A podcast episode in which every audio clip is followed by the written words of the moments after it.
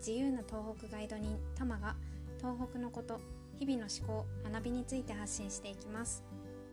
おはようございます。皆さん、えー、ご飯を食べる時にいただきますって言ってますでしょうか？私は結構家でも外でも必ず言うようにしてるんですけどもまあ、この前ちょっと改めていただきますっていう気持ちって大事だなと思ったのでその話をしたいと思います。私の母の実家は兼業農家なんですけども先週末そこに行って苗の種まきのお手伝いをしてきたんですねで東北だと田んぼも結構多いので、まあ、実家が農家ですっていう方も結構いるかもしれないです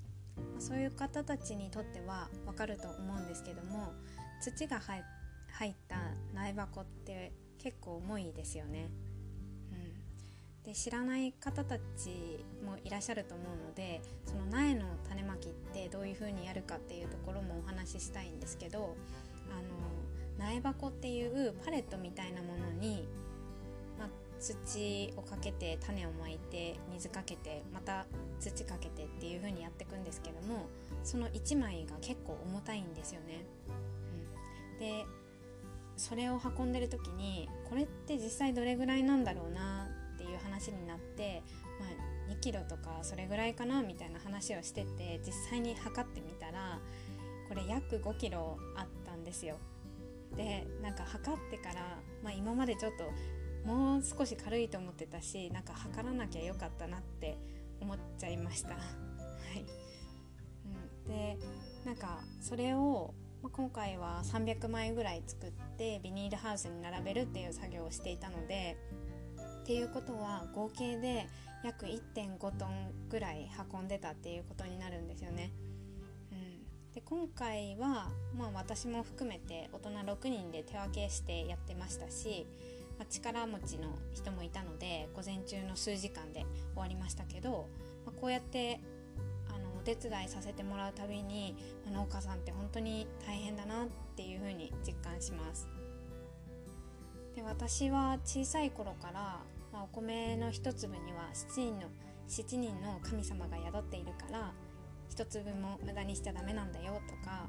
まあ、作ってくれた人にありがとうって言って食べるんだよっていう風に教わってきたこともあって、まあ、なんとなくお米は残しちゃいけないものみたいな感じで認識していったんですよね。でこういう風にあの作る大変さっていうのを知るともう本当により大切に食べなきゃなっていう風に思います。でお米を作るのもあの春に種まきして春の終わりぐらいに田植えをしてで水の張り具合とか苗の成長に合わせて調整しながら秋に収穫っていう風になるんですけど、まあ、土をあの起こす作業とかそういう風な準備期間っていうのも含めたらもう本当に1年がかりであのやってるっていう感じになるんですよね。でスーパーとかでも、まあ、生産者の顔が見える野菜とかを置いてる場所がありますけど、まあ、実際にその作業を体験したりとか食卓に並ぶまでに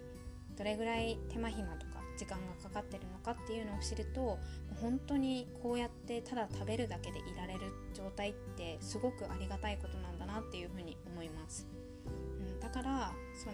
作ってくれた方たちを敬っ、まあ、謙譲語でいただきますっていう言葉なんだなと思いました、うん、なので気持ちを込めていただきますっていうことは作ってくれた人に感謝を伝えることでもあるなと思います、うん、なので、まあ、毎回毎回気持ちを込めてっていうのは難しいかもしれないですけど、まあ、気づいた時に、まあ、いただきますっていうのを気持ちを込めてあの言っていただきたいなと思いました。今日はこんな感じで終わります。最後まで聞いていただいてありがとうございました。今日も一日深呼吸をして心楽しく過ごしましょう。ではまた。バイ。